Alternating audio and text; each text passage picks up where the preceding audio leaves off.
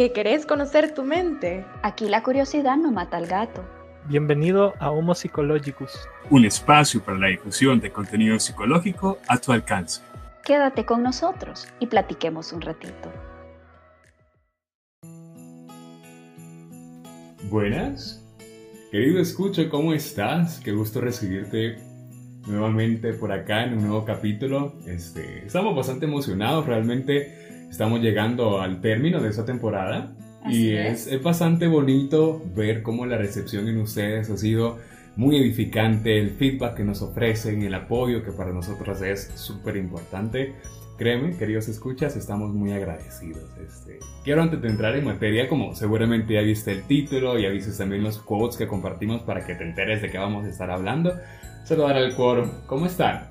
Hola Billy, hola Quorum. Pues bien, aquí aprovechando que al fin hace calor, ¿verdad? Creo que nadie disfruta tanto el calor como tú. Bueno, a ver si me gusta el calor. Hola chicos, ¿cómo están? No, yo también disfruto el calor, es como al fin, al fin hay sol después de tanta lluvia. Okay, entendía que se refería. Sí, sí, sí. Pero no, de verdad, de qué emoción que vayamos a hablar de este tema porque creo que estas fiestas que se aproximan pues pueden ser un poco tristes. Sí, esa es la palabra, tensas para muchísimas personas. Así que espero que este episodio sea eh, un apoyo o que les traiga algún alivio. Qué bonito, muy buen, muy buen propósito. Claro. Hola chicos, hola Quorum, hola queridos escuchas. Yo sí soy el que se queja de todo. Hace los episodios me quejaba del frío y me estoy quejando del calor. Pero ya somos listos para poder hablar de este tema y reflexionar juntos. Y bueno, que algo aprendamos todos de lo que vamos a hablar ese día. Y ojo, si no has escuchado los capítulos anteriores, pues te recomiendo que los escuches porque nos ha llevado hasta aquí. Sí, qué buenísimo. Ok, ya viste el título, querido escucha, conflictos familiares. Mm, yo creo que intentar hablar de conflictos familiares, no, es entrar en un subuniverso muy particular, muy individual, de manera que no hay revista en el mundo, no hay artículo en el mundo, querido escucha, ni siquiera podcast disponible que te vaya a decir o que te vaya a hablar sobre tus conflictos particulares a nivel familiar o cómo estos se desarrollan en cada sistema en particular. No, porque hay demasiadas variables para poner en orden este, que te van a dar una identidad precisa de lo que consiste en sí un conflicto familiar en tu caso personal. Sin embargo, si hay un par de cositas que pueden servir para orientar el entendimiento de estos y cómo podemos movilizar recursos para resolver. Definitivamente, y así como tú lo mencionabas, pues tampoco hay alguna teoría que diga los conflictos familiares durante la época navideña. Pero sí, acabal tú que mencionas los variables, puya, eh, yo creo que todo el quórum pues ha tenido sus propios conflictos eh, familiares. Así es. Y a lo largo que hemos crecido, em, o sea, durante toda la vida nos damos cuenta, como puya, cuando yo estaba chiquito no, no me daba cuenta que mis tíos tenían este problema o tal y tal persona no se llevaban. Y aquí es cuando, querido escucha, queremos que tú te pongas a reflexionar sobre tu propia familia. No para que les vayas a reclamar, sino que para cuando estés ahí en la cena navideña, pues sepas cómo reaccionar o identificar si va a haber algún problema en algún momento o pues que sepas la hora de, irte, de levantarte e irte. Me encanta. De hecho, yo creo que el primer ejercicio de este capítulo es conoce a tu familia. Más allá de lo que tú conoces personalmente de cada uno, obviamente, observarla como si fueras un espectador desde fuera. Sería interesante que, qué conclusiones llegas. Y que esa Navidad, esa cena y esa convivencia va a ser hoy diferente porque no ha sido como otras donde de repente no pasabas tanto tiempo en casa con tu familia o con tus seres queridos que viven retirados de ti. Uh, Ahora hemos pasado considerablemente tiempo juntos y hemos tenido que aprender a convivir si es que no lo habíamos hecho. Sí, querido escucha, de hecho más adelantito vamos a hablar sobre las particularidades a considerar en este cierre de año, ¿ok? Y ojo, no, no, no quiero ir, el cuero me dijo que te tenía que hablar, ¿verdad? O sea que no es eso. Aquí vamos a explorar por qué se dan esos problemas familiares, cuáles son esos conflictos más comunes y sobre todo incluyendo esta nueva variable que algunos no nos hemos visto en meses Y ahorita pues viniendo las fiestas, creo que todos vamos a aprovechar la situación para poder ver a los que no hemos visto, sobre todo a los que han sido más vulnerables y pues, ¿verdad? Reconfigurar todos estos lazos esperando que esta vez sea con empatía y asertividad. Me encanta. Bueno, querido escucha, ya realmente hicimos más o menos un preámbulo de los temas que vamos a estar desarrollando en este capítulo. Y para iniciar, me encantaría introducir el concepto de familia que ofrece la Universidad Autónoma de Madrid. Y ellos dicen, la familia es un sistema con identidad propia que incluye a varias generaciones y cuya principal función psicológica consiste en la transmisión de un legado, es decir, heredar una idea digna, positiva y diferenciada de quienes son como familia. ¿Qué opinan de este concepto? ¿No lo sienten un poco um, Yo lo siento. europeo? Sí, bien europeo. Porque así como, ¿te acuerdas querido escucha cuando estábamos hablando sobre Virginia Satir y los diferentes tipos de comunicaciones? Bueno, esta ponencia en, sobre la terapia familiar también nos habla un poquito sobre eh, los conflictos familiares. Y wow, déjame decirte que creo que aquí en El Salvador pues esos conflictos se quedan cortos. Sí, esos modelitos le quedan apretados, ¿verdad? Es como Sí. dos tallas más chiquitas. Definitivamente. Así que con estos conflictos de los que nosotros te queremos hablar, pues creo que ahorita es una un muy buen tiempo. O sea, ahorita que no estamos tan cerca de Navidad, es decir, que no, que no faltan pocos días, pero ya desde ahorita tú te puedes empezar a dar cuenta. Por ejemplo, aquella persona que dice como, ay no, ya viene la Navidad. O aquella persona como, no, que ya viene la Navidad, que qué chivo. O incluso te puedes da- dar cuenta que ya hay personas que se empiezan a poner tristes Sí. y el mismo día de Navidad explotan. Sí, y de hecho que tú lo menciones es importante porque de cara a lo que es práctico, entender a la familia no es únicamente para darle ok los matices de entendimiento desde la perspectiva psicológica, sino para hacer operativo ese conocimiento y que entendas el fenómeno de los conflictos, por ejemplo. Este concepto toca algo bien interesante, la idea de herencia, por ejemplo, ya sabemos que la familia, concebida en términos generales, es la unidad fundamental de una sociedad. Pero ¿en qué consiste eso? Hablamos de que la familia es el espacio donde, intercambia, donde intercambias valores, ideas, experiencias, todo este consolidado de pequeños vehículos, pequeños engranes, que son los que terminan constituyendo el funcionamiento de todas las sociedades en general. O sea, cuando nosotros hablamos de familia, entonces tenemos que extrapolar el concepto a su utilidad. ¿Para qué sirve una familia? Se preguntarán. Bueno, la familia pues es el primer agente socializador, ¿verdad? Es el que te pone todos los valores, el que te enseña cómo vivir en sociedad y constituye una gran parte de tu identidad. Sin embargo, a mí antropológicamente siempre me ha parecido fascinante la idea de dos personas que se conocen, aprenden a conocerse, idealmente, ¿verdad? y después crean un nuevo ser que es un perfecto extraño al que tú ya amas con locura y no lo conoces. Y es como que viene una persona, una tabula rasa que básicamente no trae información y se va moldeando a este a este conglomerado de gente que es su familia, ¿verdad? Porque no necesariamente es solo un par de padres, sino que también van abuelos, van tíos, y después cuando creces va tu familia de elección, que son tus amigos más cercanos, así como somos con este quórum, ¿verdad? Sí, tenemos que tener nuestra cena navideña ahora. Pero no, me parece súper interesante lo que decís, porque cada familia va por sus etapas, así como el cortejo, que se conocen, que tienen su hijo, de ahí que el niño pasa a ser un niño chiquito, la primera infancia, de adolescente, etcétera, etcétera, etcétera. Pero ¿a qué quiero llegar con esto? A veces estamos tan enfocados en las etapas en las que estamos que de verdad no nos damos cuenta de lo que está sucediendo al, al nuestro alrededor. Así es. No nos damos cuenta de los conflictos que creamos, los conflictos que se perpetúan a lo largo de nuestras vidas y que en estas fiestas pues esos conflictos terminan de culminar en peleas, discordias, en muchas cosas que ya llegas al, al año nuevo y dices como Ay, bueno, mi propósito de pero mi propósito de este año nuevo es llevarme mejor con tal persona para que al final el otro año se vuelva a repetir. Qué Claro. fuerte. No, y que al final se han interiorizado tanto que hasta ya lo hacemos chiste. De repente, como ya viene Navidad, ya voy a ir a pelearme por los terrenos de la abuela. O sea, y es algo tan común que pasa muchas veces en nuestra cultura. Sí, la verdad es que me encantaría detenerme un poco en, en eso, precisamente. ¿Peleas los terrenos de la? No, no, todavía no. No, mentira.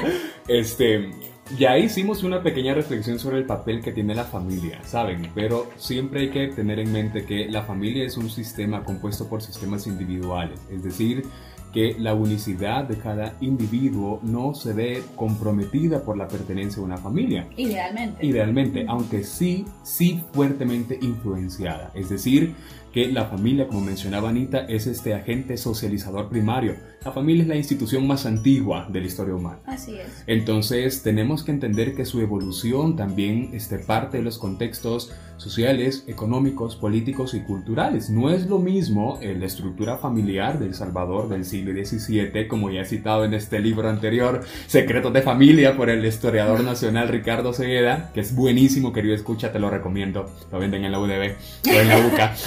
Este, y wow, te hace un retrato tan interesante de los sistemas familiares de ascendencia española, los mestizajes culturales que hubo con población indígena o afrodescendiente. Y me encanta observar la evolución que tuvo con el tiempo esto. Antes, por ejemplo, hablábamos de una familia que tenía una estructura de subsistencia económica, es decir, la familia se elaboraba alrededor de las actividades que proveyeran alimento o insumos al hogar. Yo no tenía una familia entonces como un propósito de autorrealización personal basado en esa imagen idílica de una pareja e hijos, sino que realmente formaba una familia porque iba a garantizar la subsistencia Sí, de claro, mi era comunidad. práctico, era supervivencia en realidad. Exacto, y de hecho esa es, la- esa es una de las raíces antropológicas en El Salvador del por qué las familias en las zonas rurales suelen ser extensas. Es decir, tenés a esta madre que engendra 12 hijos y no precisamente porque en sus valores de educación no hubiera este, formación parental o anticoncepción, sino porque realmente estás hablando de un esquema tradicional de economía familiar que se basa en la productividad. Es decir, yo tengo 12 hijos porque a partir de los 10 años pueden colaborarme en la misma, en los Sí. quehaceres del hogar, en la crianza de la comunidad. Entonces, empleado, básicamente. Básicamente, entonces tú puedes observar cómo en una misma sociedad coexisten diversos este, estructuras, diversos modelos de familia. Sin embargo, para no irnos muy lejos del fenómeno de conflictos, la misma historia salvadoreña remite a que han sido constantes eternas en la consolidación familiar. O sea, desde que te digo que en los censos por divorcios que se ofrecen en los arzobispados de San Salvador y, la, y de Guatemala, tú puedes observar como motivos o causales, por ejemplo, de conflictos familiares por infidelidades, Ujú. este, por incluso por amancebamientos, esta idea de que tenías a un individuo teniendo una relación ilegítima entre una persona con la que no había contraído matrimonio legal. Esto generaba serios conflictos familiares, o sea, para no adentrarnos en este, en, en- en otros temas que pueden resultar un poco banales para el propósito del podcast, el conflicto ha sido constante en las sociedades latinoamericanas, sobre todo en las familias este, salvadoreñas tradicionales. La pregunta es cómo han evolucionado con el tiempo y en el siglo XXI, qué abordaje, qué comprensión le damos a los problemas en familias. Anita mencionaba al principio la importancia de la asertividad este, y, de la, y de la escucha Empatía. activa, de la empatía, pero ¿qué opinan ustedes, Coron? ¿Cómo han evolucionado los problemas de la familia salvadoreña? Bueno, se van a dar cuenta que repito esta cátedra muchísimas veces, pero es que la verdad me, me ha encantado y es terapia familiar y le quisiera hacer mención a la doctora porque de verdad mis respetos. Pero para comentarte un poco, un poco de lo que vos decís, fíjate que hay diferentes autores que componen como las diferentes etapas. Por ejemplo, Salvador Minuchin y también está la etapa de la familia salvadoreña. Porque todos estos modelos son de Italia, son de los Estados Unidos e incluso de Sudamérica, si no me Sí. equivoco. Pero ninguno de aquí El Salvador. Y ahí se componen los diferentes conflictos por los que pueden pasar una familia. Por ejemplo, que los hijos entran a la adolescencia, Mm. se vuelven más independientes y obviamente uno que ha sido adolescente sabe lo tremendo que puede ser con los papás, Claro. pero también los Lo papás- tremendo que pueden ser los padres con los hijos. Porque Exacto. sí. Y la etapa cuando eh, sucede el nido vacío. ¿Qué Mm. pasa con los papás? los papás se quedan totalmente, bueno, querido escucha, si no sabes qué es el nido vacío, es cuando los hijos ya Se van a hacer su su- propia vida. aban- Sí. abandonan el nido, literal, la casa. Y aquí quedan los papás completamente solos. ¿Qué pasa entre estos conflictos de la pareja? No saben qué hacer. Algunos recurren a divorciarse, algunos recurren a buscar otra familia. reinventás, men. Exacto, y ese es un punto, o sea, me encanta ese espontáneo te reinventás porque ha sido una constante en parte de los esquemas de resolución de conflictos a través de la historia. Aquí en El Salvador y en la mayoría de sociedades, este, se tiene la idea de que se puede uno este, simplemente partir Ujú. y para allá, pero eso es, eh, eso resulta idea, idílico, o sea, Sí, eso no, es, pasa. no es posible. La realidad. gente realmente sostiene modelos familiares disfuncionales y los perpetúa por Mm. años precisamente por no saber cómo enfrentar esos conflictos humanos. Pero ojo, querido escucha, la familia siempre está pasando por transiciones. Sí. Quiere decir que si ahorita tú perteneces a una familia que es disfuncional, no quiere decir que no puedes pasar a un periodo en que tu familia sea funcional. Sí, de es hecho, posible. De hecho, ese es el siguiente punto que, que- que quiero introducirles y gracias porque aquí me voy a agarrar. Este, niveles de conciencia familiar. Este, ese es un tema que a mí particularmente me ha llamado la atención porque también está sujeto a las crisis vitales que se enfrentan como familia. Es decir, por ejemplo, al principio una familia puede decir teníamos problemas de tipo financiero, que hay que adquirir la casa, que los niños chiquitos, que los conflictos con el trabajo.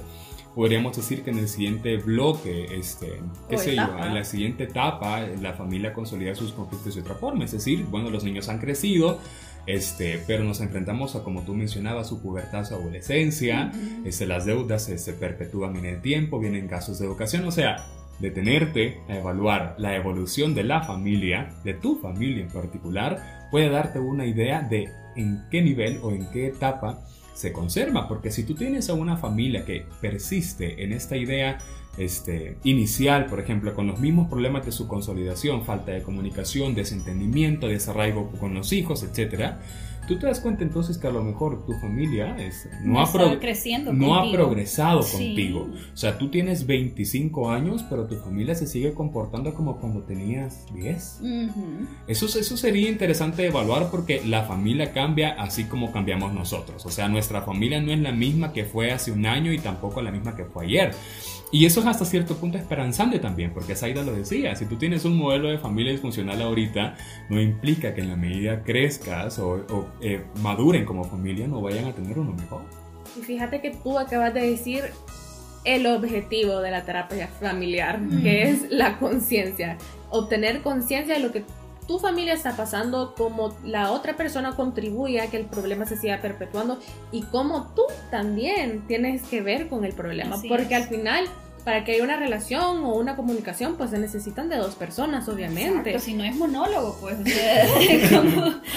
¿Se han visto Sí, monólogos? sí, o sea, que es como, en realidad no puede haber dinámica si no hay dos personas que estén participando o más. Exacto. Y pues en la familia es bastante difícil porque como les mencionaba anteriormente, son personas que básicamente han sido unidas por un proceso que es natural, pero que si te pones a pensar objetivamente, tú no has elegido estar en una familia, sino que tú llegaste a tu familia y pues, ¿verdad? Con lo que se tiene se hace, ¿verdad? Pero ahí acabas de decir algo que a mí siempre me ha resonado por varias razones y que gracias a la doctora Marroquín pues lo pude entender muy bien.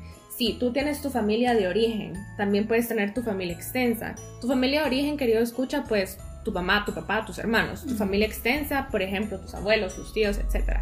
Pero también existe la familia que tú escoges. Exacto. Por ejemplo, tus amigos. ¿Y a qué quiero llegar con esto? Yo sé que las eh, estas festividades pueden ser un poco estresantes y más ahorita como lo estaba mencionando Herbert que nos encontramos en pandemia puede ser que no tengamos ese eh, como escape por ejemplo que a las 12 tú ya te vas con tus amigos Ujú. pero ahora con todo esto de la pandemia pues te Mejor no te vayas, te ¿verdad? va a tocar quedarte ahí, querido escucha. Entonces, a lo que quiero llegar con esto es que sí, puede ser que sea tu familia de sangre. Y en estas festividades pueden ocurrir muchas discordias, pero algo que a mí siempre me ha llegado es que yo respeto a la persona que me respeta. Entonces, si este familiar tuyo, así como estábamos bromeando con los chicos anteriormente, que vienen y te preguntan, ¿y el novio? Y tú te quedas como, y, y nada, que hace una semana terminaste con el pobre novio y tú ahí toda triste, vea. Revictimizándote en el Sí. contexto. De hecho, me encanta que, que utilices el respeto porque es un valor. Y Así me es. encantaría introducir acá para ir más o menos ya desarrollando el tema de conflictos. Este, yo siempre he pensado, este, a nivel personal, este, que ya hablamos de que la familia es un consorcio de valores, es, es, es esta dinámica de símbolos y significados que maduran con el tiempo, es decir, a lo mejor el concepto de respeto que teníamos como familia hace 10 años cambió porque de repente apareció una oveja rosa en la familia, una Mm. feminista radical o un- una, O una oveja arcoíris. Exacto, entonces es, es interesante ver cómo la misma familia como sistema se enfrenta a tener que adaptarse a las condiciones de su Claro. contexto social y cultural. Es decir, hemos visto como en El Salvador ah, es- existe esta apertura paulatina hacia la transculturización de ideas. Estamos diciendo que ya es habitual, por ejemplo, que muchas familias acá celebren fiestas de otros países o se abran a la experiencia de conocer otros contextos. Pero en el plano específico de los valores, tú mencionabas el respeto, este, cómo estamos entendiendo a veces en la importancia fundamental de los valores en la familia. ¿Qué opinan ustedes de esto? Yo creo que uy, el respeto es algo que todavía tenemos que practicar. O sea, respeto, Sí. empatía, todos los valores que consideramos funcionales. Yo creo que eso es una decisión que tiene que ser familiar. O sea que los padres empiezan dándote sus valores, ¿verdad? A veces pueden ser que cuando tú llegues a empezar tu proceso de, individu- de individuación, digamos adolescencia, eh, te empeces a dar cuenta, bueno, tal vez estos valores no son lo que yo quiero para mi vida, ¿verdad? Y pones en duda esa columna vertebral que representan tus valores en la creación de, de tu identidad. Pero ahí es donde entra la parte de la asertividad y la empatía, pues, porque en realidad tienes que practicar gratitud con tus padres porque te han criado hasta aquí, han hecho lo mejor posible, pero llega un punto en que tú tienes que decir también, poner tus límites y decir, Hasta ok, aquí. estos son mis valores y discutirlos asertivamente con la gente. Podríamos decir entonces que es necesario para todo proceso de maduración enfrentar una confrontación de valores con el sistema familiar, por ejemplo. Sí, o sea que una confrontación, nosotros la palabra confrontación la ponemos como que ya nos Ah, estamos sí, peleando, vea, como, como Nada que es la- el drama de la novela. De la usurpadora. Ah, Exacto, La novela ¿cómo, turca. cómo es que se llama esta novela? ¿Cuál amor? Eh, ah, cualquiera, en realidad todas son las mismas. Pero, pero sí es, es, es interesante llegar y poder tú crear una, un cimiento de comunicación con tus padres, con tus figuras de autoridad y decir, bueno, eh, yo no estoy de acuerdo con esto, esto y esto, por esta y esta razón. Y es como, y decirlo asertivamente es Claro. tú siendo partícipe de la dinámica familiar. Definitivamente. Y creo que todo eso se resume en nuestro capítulo de límites. Mm. Tal vez no es que sea necesario porque hay muchas personas que pueden encontrar su propia paz mental sin la necesidad de ir a confrontar a alguien más. Pero sí te creo que también puede ser algo bueno que tú digas, sin necesidad de confrontar, pero sí digas, hasta aquí, esto es lo que yo quiero, esto es lo que yo necesito, y si tú no puedes respetar esto, pues lo siento, por muy familia que seas mía, hasta aquí. En la, en la corriente de psicología social existe el concepto de interaccionismo simbólico. Un interaccionismo simbólico son todos estos constructos sociales que se adquieren en la familia y que se movilizan en la familia, pero que maduran, es decir, que cambian con el tiempo. Ese cambio no es precisamente benevolente con sus autores. Mm. Es decir, que en la transición de un valor a otro, ya sea en la forma que tú entiendas el respeto, en la forma que tú entiendas los límites, la perseverancia, lo que sea, la paciencia, que es vital en Ujú. familia, estos van a necesariamente encontrarse en un punto de quiebre, es decir, que más o menos como la mariposa que rompe su crisálida para Sí, evolucionar, Son dolores de crecimiento. Mm, Gracias. Dolores de crecimiento. Cualquiera podría decir que es difícil encontrar la idea de que una crisis vital puede facilitar la idea de crecimiento familiar. Pero déjame decirte, querido escucha, que sí. De hecho, este, muchas de las formas en que Porque pasa esto, tu familia puede tener un conflicto en específico, pero la forma en que se resuelve ese conflicto es la que va a dictar las pautas de la resolución de estos en otros niveles de conciencia familiar. Es decir, que si los conflictos en su casa se siguen resolviendo, callándose todos y no hablando más de él, muy posiblemente no va a haber evolución en- es. de ese conflicto, de esa crisis vital. Es que no Pero- se resolvió nada. Porque no se resolvió Es nada. como en efecto. la, la- uy, perdón, la expresión en inglés que, bueno, lo voy a decir en español, que prácticamente es que tú metes los problemas debajo de la, de la De la alfombra. sí. Entonces al final, o sea, lo estás evitando, estás contribuyendo a que los problemas sigan pasando y poco a poco esa alfombra se, puede, se va a ir llenando de tantas cosas que al final no Sí, va a haber. Va a ser una capa estar. geológica nueva, ¿verdad? Exacto. Y algo importante también, y es que creo yo que es necesario aclarar, si bien hablamos de familia y que hay decisiones que se toman eh, en conjunto, que se hablan en conjunto, quizá muchas veces por lo que conocemos acerca del matrimonio, por ejemplo, que espiritual y religiosamente nos hablan y nos dicen que ahora el matrimonio ya no son dos, sino que son uno. Sin embargo, pues materialmente, en el plano físico, puede ser un, materio- un matrimonio, pero siguen siendo dos. Exacto. Puede ser una familia, pero siguen siendo cuatro, siguen siendo cinco, y esos cinco son unidos, ya sea por sangre o por cualquier otro tipo de parentesco relación, pero siguen siendo individuos. Juntos pero no revueltos, pues, o sea. ¿Qué sucede? Billy hablaba algo muy importante y, y todas las niñas también, acerca del respeto, acerca del respeto y de cómo comunicar eh, entre familias para que ellos respeten también mis cambios, mis ideales que han sido transformados a lo largo de mi desarrollo. Pero también es importante que nosotros nos respetemos a nosotros mismos y podamos entender nuestros valores y entendiendo que somos individuos separados, permitirle el crecimiento a los demás. Porque hay algo bien común en nuestras sociedades y es que en la familia siempre hay alguien que tiene el síndrome del Salvador que se encarga, o el síndrome del Mesías, que se encarga de querer salvar a los demás y acarrearse de encima todos los demás problemas. Y esto lo que hace es que estanca la familia. Y los demás no pueden crecer debido a que hay una persona que siempre los va a estar respetando de lo que hagan. Ja, Qué el análisis transaccional. No, y la verdad es que sí es bien interesante que lo plantees porque el mismo concepto de unidad es bastante diferente en cada familia. Así es. Es un valor también a la dinámica familiar. Sin embargo, lo que les mencionaba este, respecto a la, a la evolución de estas, de estas crisis vitales, sí creo que es un punto central a la hora de comprender el porqué de los conflictos. Un conflicto familiar no solo llega porque, como dicen en buen salvadoreño, este, que joden o tienen Mm. ganas de joder, sino porque es precisamente la pauta de un concepto, de una relación, de una función familiar que puede ser disfuncional, que no es adaptativa, como mencionaba Anita, sino por el contrario, puede resultar profundamente patológica o- o- y desadaptar el, el sistema familiar. Entonces, querido escuchar, realmente este, este es otro punto que me gustaría dejarte en referencia.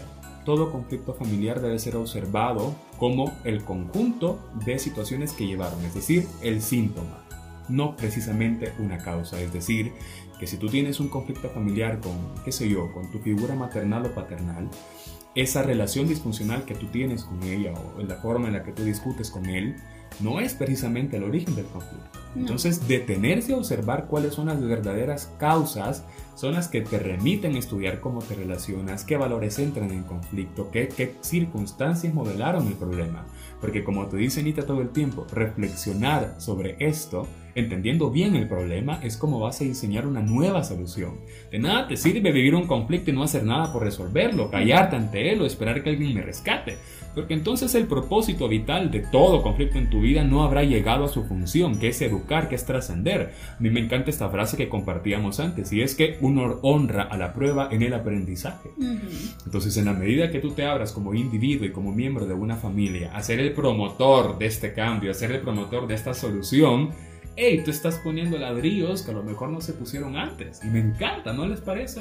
Sí, claro, o sea, cómo puede una persona ser catalizadora de cambio para una familia completa y eso es súper importante, pero solo te recuerdo, si tú ves patrones que ya caen en abuso, que caen en, en una disfunción que por más que tú quieras, que por más que tú reflexiones y quieras ser asertivo, empático, poner tus límites y aún así no hay mejoría, corre, vete. Busca ayuda, no que exagerar. Pero eso es lo que muchas personas piensan y es muy real, Salga, porque muchas personas dicen, no, que yo ya con mi familia ya topé, ya no puedo, únicamente me toca establecer mis barreras personales y mis límites, es decir, mi burbuja es intocable y si la rompen, no. Pero eso es, es, algo también válido. Cada quien responde al, cada quien responde a sus problemas este, de acuerdo a su nivel eh, de evolución personal. Por supuesto, pero lo ideal, lo aspiracional sería que siempre busquemos ayuda. No hay que pensar que vamos a llevar y a tirar el, el mazo en el vidrio, ¿verdad? O sea, sino que hay que, si ves que hay un verdadero problema, busca a los profesionales correctos para ayudarte a ti y ayudar a tu familia. Sí. Sí, querido Corum, no creas que aquí somos súper serios. O sea, también nos gusta bromear a veces. pero sí. Eh, no corras. no corras. No, pero siempre siento de acuerdo con Anita.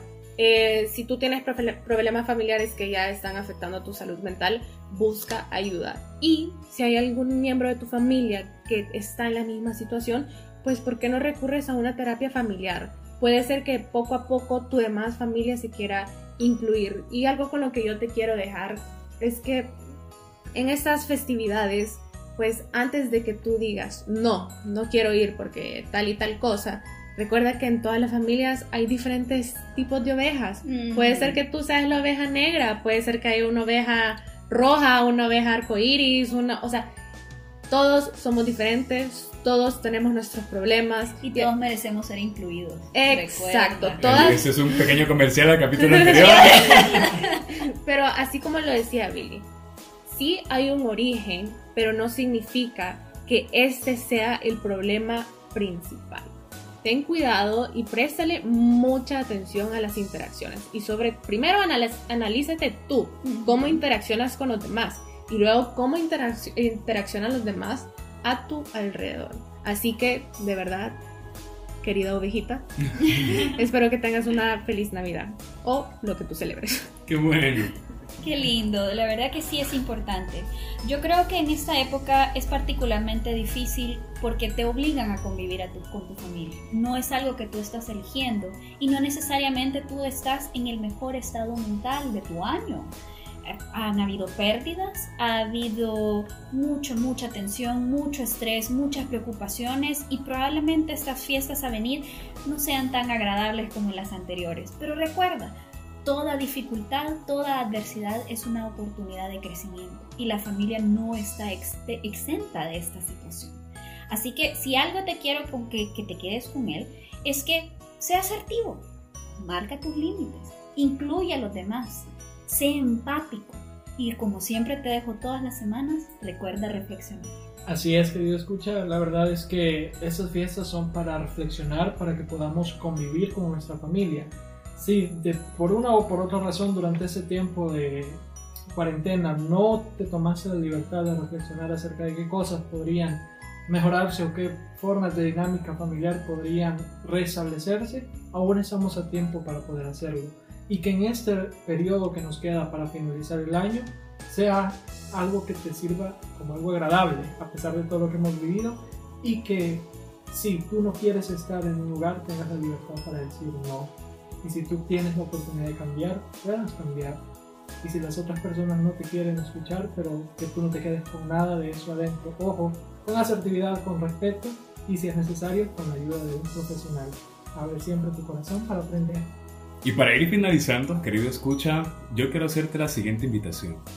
Si tú eres de las personas que todavía tienes ese pequeño filo de esperanza en tu familia, porque si bien pese que hay caos, hay amor, aún pese que hay este, desorden, hay entrega, hay compromiso, este, yo te invito, querido escucha, a que seas tú, como mencionaban Herbert y Zaida, el promotor de ese cambio que lleve a tu familia a este siguiente nivel de evolución. Sé tú quien en lugar de silenciar, comprende empáticamente.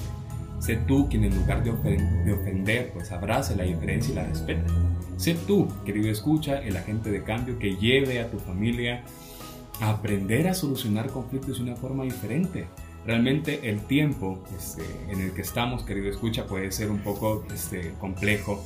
Nos encontramos con la posible pérdida de seres queridos, nos encontramos con este, seres, pues, personas queridas que están lejos. Y lo importante siempre, como te dejo este, todas las semanas que tenemos capítulo, es que abras siempre tu corazón a la gratitud. Agradecer por la convivencia familiar, agradecer por, por, las personas de calidad que te rodean, aún pese a los caos, puede hacer que las cosas cambien tremendamente. Entonces, deseándote una feliz semana, hasta acá por ahora. Que estés muy bien, querido escucha, ha sido un gustazo compartir contigo.